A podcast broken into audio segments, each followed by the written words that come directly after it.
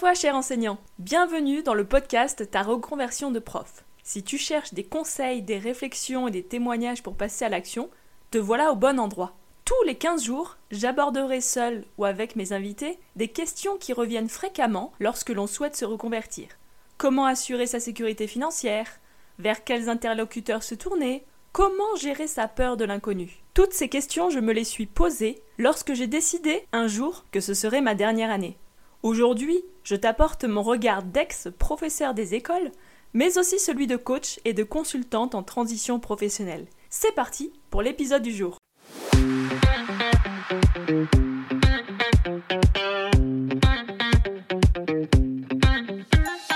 Bonjour, bienvenue sur ce nouvel épisode du podcast Ta reconversion de prof, épisode numéro 5 qui est étendre sa zone de confort pour réussir sa reconversion. Alors, avant de commencer l'épisode, comme je l'ai fait sur euh, plusieurs épisodes précédents, je vais vous partager le retour que j'ai reçu sur mon podcast. Et ce retour aujourd'hui, c'est celui de Marie-Agnès sur LinkedIn. Alors du coup, en même temps que mon ménage matinal, j'ai écouté tes trois premiers épisodes de podcast. Ils sont vraiment bien conçus, dynamiques. Pour avoir traversé toutes ces étapes de creux, d'interrogation, d'introspection, tes audios doivent parler à de nombreuses personnes, y compris hors enseignement. Bravo à toi Amandine, je veux le partager à ma cousine professeure des écoles, je pense que cela va lui parler.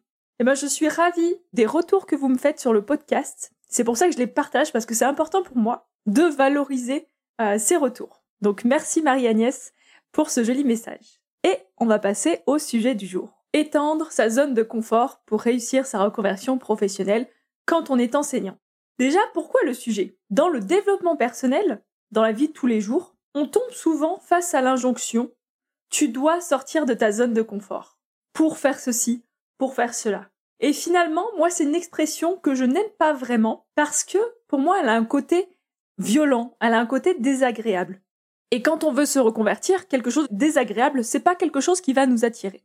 Dans un premier temps, je vais vous présenter ce qu'est la zone de confort, comment l'identifier, et puis, je, répondrai à la question, mais pourquoi sortir de sa zone de confort est-il désagréable?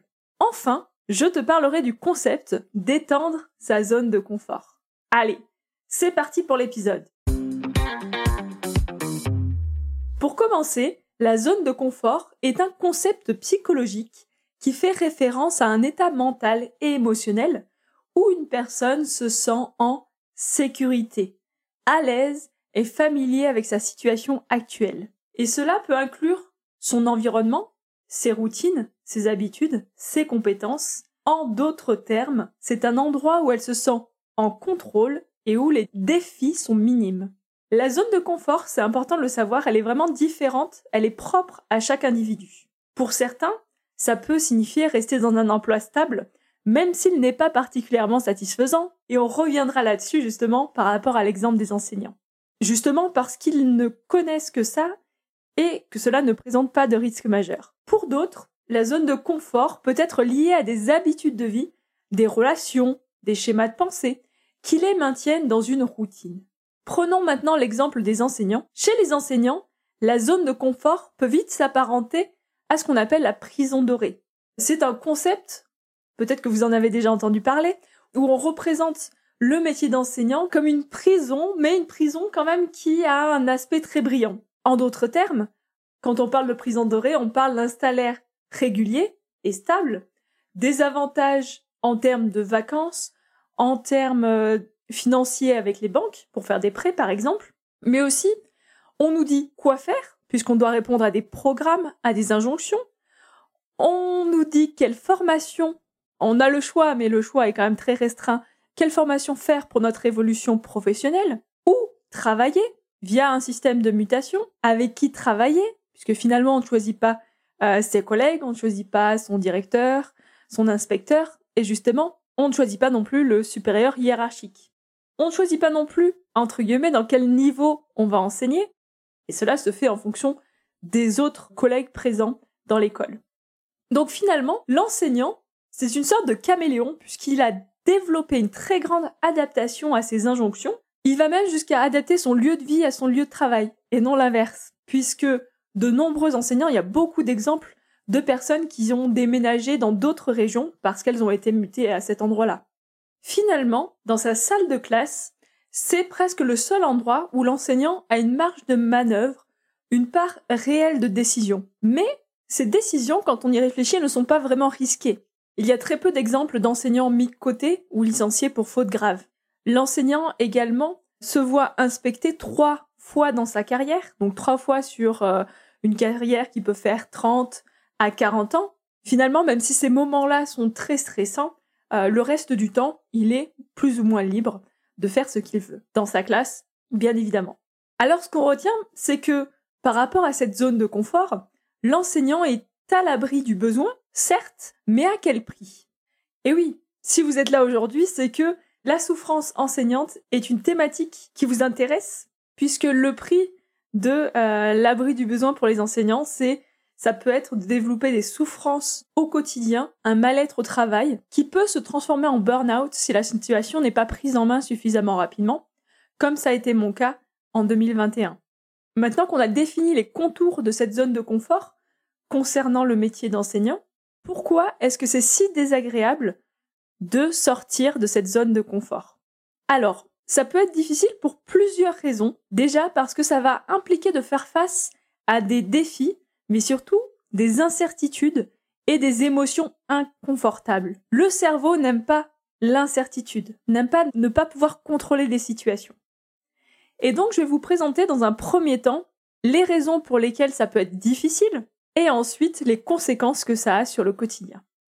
Déjà, la zone de confort est familière, prévisible et rassurante. Si on veut sortir de cette zone de confort, cela va signifier affronter l'inconnu et cela peut générer de la peur ou de l'anxiété, des émotions qui sont clairement désagréables. Beaucoup de gens, notamment des enseignants, craignent aussi de ne pas réussir en dehors de leur zone de confort. Et c'est ce qu'on appelle la peur de l'échec, qui est inculquée dans nos sociétés, notamment dès le plus jeune âge. On a du mal à voir l'échec comme quelque chose de positif, de valorisant. Et donc, adultes, quand on parle de leur euh, parcours professionnel et de leur évolution professionnelle, cette sensation, cette peur de l'échec peut complètement les paralyser, les empêcher de prendre des risques. La zone de confort offre également une certaine stabilité émotionnelle, puisque les émotions sont très peu variées. Généralement, quand on est dans une classe ou d'un fonctionnement qui est OK, on se retrouve à l'aise, bien dans ses baskets, alors que quand on a euh, une classe difficile, là, on va avoir une émotion qui est globalement euh, relativement stable, que ce soit d'une émotion agréable ou désagréable. Sortir de cette zone de confort, enchaîner des émotions fortes qui peuvent être des grandes sources de joie, mais comme des grandes sources d'anxiété, de frustration ou de doute, c'est quelque chose avec lequel on n'est pas forcément prêt à vivre. Mais c'est la vie, comme on dit. Comme je disais tout à l'heure, par rapport au cadre dans lequel travaillent les enseignants, ils ont des routines et des habitudes puissantes qui peuvent être difficiles à briser. Forcément, ces routines, elles sont, elles sont rassurantes, elles sont familières, et elles existent parce qu'elles exigent moins d'efforts cognitifs de la part de la personne, puisque euh, c'est ce qu'on appelle les automatisations. Le cerveau va, aller, va essayer d'aller chercher au plus simple, au plus rapide. C'est pour ça que généralement, quand les enseignants arrivent à se reconvertir, il y a toujours une phase où ils vont être dans cette situation un petit peu instable de retrouver des habitudes qui vont être différentes de leur euh, quotidien professionnel d'enseignant. Les personnes de notre entourage peuvent parfois exprimer des doutes ou des critiques lorsqu'on essaye de sortir de sa zone de confort. Et ça, généralement, ce sont les personnes qui vont être les plus proches de vous. Vos parents, votre conjoint, parce qu'en fait, il va projeter ses propres peurs sur vous. Évidemment, des parents veulent forcément que leur enfant soit dans un, dans une situation euh, financière stable, et ce qui fait qu'ils vont avoir peur du changement de situation quand celui-ci va potentiellement se présenter. Et donc, cette pression va faire que, euh, généralement, on va avoir tendance à rester dans un environnement plutôt familier que de vouloir aller chercher hors de sa zone de confort. Et enfin, phénomène important, les individus ont souvent, notamment les enseignants, une vision limitée d'eux-mêmes qui se limite à leurs compétences professionnelles d'enseignant. Et même au-delà de ça, à leur statut d'enseignant, puisqu'on retrouve très souvent les questions mais je suis enseignant, qu'est-ce que je peux faire d'autre? Et finalement, ce que l'on retient, c'est que euh, eux-mêmes sous-estiment leur propre potentiel en dehors de cette zone de confort, c'est-à-dire leur propre capacité à rebondir en cas d'imprévu, en cas d'échec, et toutes les aptitudes qu'ils vont pouvoir avoir pour évoluer professionnellement. Finalement, quand on dit sortir de sa zone de confort, cela résonne comme une escapade en territoire inconnu, comme si on était un aventurier et qu'on partait complètement avec son sac à dos dans euh, la forêt amazonienne. Alors forcément, c'est quelque chose qui est impressionnant et cela peut impliquer des changements radicaux dans sa vie, changer de carrière brusquement, déménager dans un nouvel endroit ou entreprendre des projets complètement nouveaux. Imaginez si du jour au lendemain vous démissionnez et vous partez à l'autre bout du monde sans avoir rien anticipé, sans avoir prévenu personne, voilà, vraiment du jour au lendemain, on est sur une rupture plus que sur un processus sur le moyen long terme. Et donc sortir de sa zone de confort est plus axé justement sur le fait de rompre ses habitudes, rompre les schémas de vie confortables pour s'aventurer dans des domaines inexplorés. Et généralement, c'est perçu comme quelque chose comme une transition abrupte et un bouleversement majeur. Alors finalement, dans une reconversion ou dans la vie de tous les jours, sortir de sa zone de confort demande de gros efforts. Et c'est pour ça que je n'aime pas forcément voir les choses de cette manière. Imaginez, si vous proposez à votre cerveau le choix entre une façon de penser désagréable, déstabilisante, en rupture avec ses habitudes, c'est-à-dire sortir de sa zone de confort, contre une façon plus accessible, positive et agréable, c'est-à-dire étendre sa zone de confort, lequel va-t-il choisir à votre avis?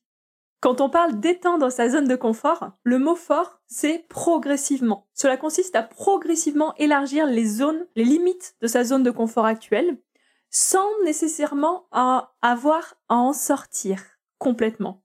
Imaginez un pied dans votre zone de confort, un pied à l'extérieur. Et cela peut se faire de manière progressive et contrôlée. Cela implique de prendre des petits défis, de s'engager dans des expériences qui sont légèrement en dehors de sa zone de confort actuelle. Donc ça peut être des activités de développement personnel, de coaching, des nouvelles responsabilités au travail, ou juste explorer des nouveaux centres d'intérêt, c'est-à-dire euh, développer un sujet qui vous intéresse, qui vous passionne, aller l'approfondir. L'objectif, c'est d'acquérir de nouvelles compétences petit à petit, mais surtout de gagner en confiance dans sa capacité à s'adapter au changement. Et justement, s'adapter progressivement à des situations plus variées, tout en restant dans un degré, un certain degré de familiarité. En résumé, sortir de sa zone de confort est souvent associé à des changements radicaux et abrupts, tandis que étendre sa zone de confort se concentre sur l'expansion progressive des limites personnelles, tout en maintenant un certain niveau de confort relatif, ce qui est, somme toute, fort agréable. Ce qu'il faut savoir quand même, c'est que les deux approches ont leur utilité en fonction des objectifs personnels et professionnels de chacun, et en fonction du fonctionnement de chacun. Mais quand on parle de reconversion professionnelle, quand on parle de schémas qui sont intégrés depuis des années, le côté progressif de d'étendre sa zone de confort permet de se lancer de manière plus sereine des challenges, des hum, objectifs et de pouvoir avancer étape par étape dans sa reconversion. Et justement, vous allez me demander, mais comment est-ce qu'on fait pour étendre sa zone de confort? Et la première chose, c'est de définir des petits objectifs. Des objectifs qui sont atteignables, qui sont personnels, qui te tiennent à cœur, mais qui sont légèrement intimidants. On met une petite dose euh, voilà, de risque quand même. Relever un défi sportif, prendre la parole en public, aller parler à un inconnu dans la rue, faire un compliment à un inconnu. Ça, j'ai déjà essayé, c'est le résultat est généralement surprenant mais tellement agréable. Sur le milieu des réseaux sociaux, on peut avoir faire une story en montrant son visage. La story ne dure que 24 heures, plus personne n'en entend parler après. On peut également parler de sa reconversion à une personne de confiance. Et finalement, identifier cet objectif et s'engager à l'atteindre permet vraiment de prendre un engagement vers soi pour aller vers ce passage à l'action, vers cette prise de confiance qui permettra de mettre en place de plus grands objectifs. Alors, dans la vie de tous les jours, comme dans la vie euh, professionnelle, on vit tous dans des routines. Parce que, comme je disais, c'est le cerveau cherche des raccourcis pour aller plus vite, pour gagner du temps et de l'énergie euh, mentale. Modifier délibérément une routine de ta vie quotidienne. Alors ça peut être une toute petite chose, comme prendre un chemin différent le matin, essayer un nouveau plat, un nouveau restaurant, rencontrer de nouvelles personnes. Et justement, ces petites ruptures du quotidien peuvent t'aider à accroître ta tolérance à l'inconfort. Tu peux également, dans une optique de reconversion professionnelle, chercher des opportunités de formation, de bénévolat ou de stage dans un domaine que tu ne connais pas mais que tu souhaites explorer.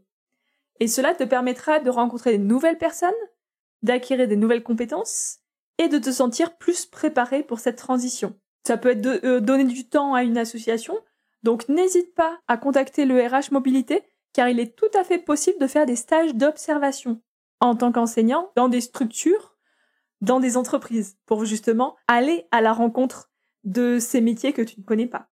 Alors j'imagine que tu as déjà entendu ce concept, mais généralement, on met entre 20 et 30 jours pour adopter un nouveau comportement, pour relever un nouveau défi, pour justement acquérir et mettre en place une nouvelle routine. Alors, tu peux choisir, si tu as envie, une action que tu aimerais mettre en place quotidiennement dans ton dans ta vie et l'idée c'est de le mettre en place pendant 30 jours. Donc moi quelque chose que j'avais essayé qui était hyper intéressant c'est que de partir le soir de la classe avec mon bureau rangé. Ça demande un petit peu de temps mais déjà lorsque l'on ferme la porte de sa classe et que l'on voit le bureau rangé, c'est facile d'esquisser un sourire et de sentir fier de soi. Et le matin, quand on arrive sur un bureau rangé également, on a ce petit côté, ben voilà, on entame une nouvelle journée et du coup sur des bases saines, on a de la place pour euh, s'étaler et mettre les copies et les préparations.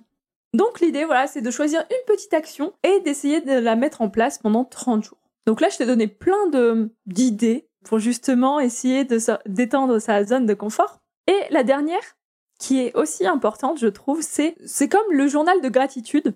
Je sais pas si tu connais, c'est noter ce pourquoi on est reconnaissant. Ici, ça peut être de noter chaque jour une chose que tu as faite qui était hors de ta zone de confort. Alors c'est important parce que ça te permet justement de voir quelles sont les actions que tu fais hors de ta zone de confort et surtout de te féliciter, d'être fier de ce que tu fais euh, chaque jour pour évoluer, pour gagner confiance en toi et pour fêter aussi ce moment où tu prends en main ta vie pour progresser, pour te sentir fier de toi. Donc notez ces petites choses et y revenir peut-être des fois lorsque un coup de mou se présente, ça peut être une chose très intéressante. Alors ce qu'on peut retenir par rapport à ce concept d'étendre sa zone de confort, c'est le concept de progressivité, d'y aller pas à pas. Et c'est vrai que quand j'accompagne un enseignant dans sa hum, reconversion professionnelle, chaque action qu'on met en place entre les séances, c'est une action qui va permettre d'avancer dans la situation, d'illustrer d'aller euh, creuser un sujet pour pouvoir avancer progressivement et d'arriver à la création d'un plan d'action à la fin de, de l'accompagnement. Mais voilà, vraiment le côté progressif, c'est ce que l'on doit retenir de cette idée d'étendre sa zone de confort. Alors, nous voilà à la fin de cet épisode et j'espère que tu as trouvé l'inspiration nécessaire pour te lancer dans cette incroyable aventure de la reconversion professionnelle. Donc je t'ai présenté l'importance d'étendre sa zone de confort de manière bienveillante avec soi-même par des petites actions. Et je tiens à te rappeler que c'est dans ces petites actions que la magie va opérer. Chaque petit pas que tu fais pour étendre ta zone de confort te rapproche de ton objectif de reconversion, de la vie épanouissante que tu veux vivre hors de l'éducation nationale. N'oublie pas que c'est normal d'avoir des doutes, d'avoir des peurs et parfois même de faire face à l'échec. Mais c'est justement dans ces moments que tu vas apprendre, que tu vas grandir et que tu vas te rapprocher de la personne que tu veux devenir, parce qu'on est en perpétuelle évolution. Alors, ne te laisse pas décourager, parce que des hauts et des bas, il y en a. Il y en a plein, et notamment dans la reconversion. Un conseil que je peux donner, c'est de faire preuve de persévérance, de te souvenir de pourquoi est-ce que tu fais ce changement. De te souvenir également que dans chaque expérience, qu'elle soit agréable ou désagréable, elle te rapproche de ton objectif de reconversion. Si tu sens que tu as des doutes, que tu as envie d'avancer, n'hésite pas à me contacter si tu en ressens le besoin pour être accompagné dans ta reconversion. Et surtout, dernier conseil, crois en toi et en ta réussite. Voilà. Alors, j'espère que l'épisode t'a plu. Sens-toi libre de le partager à d'autres enseignants qui en auraient le besoin, de mettre une note ou un commentaire sur ton application de podcast préférée.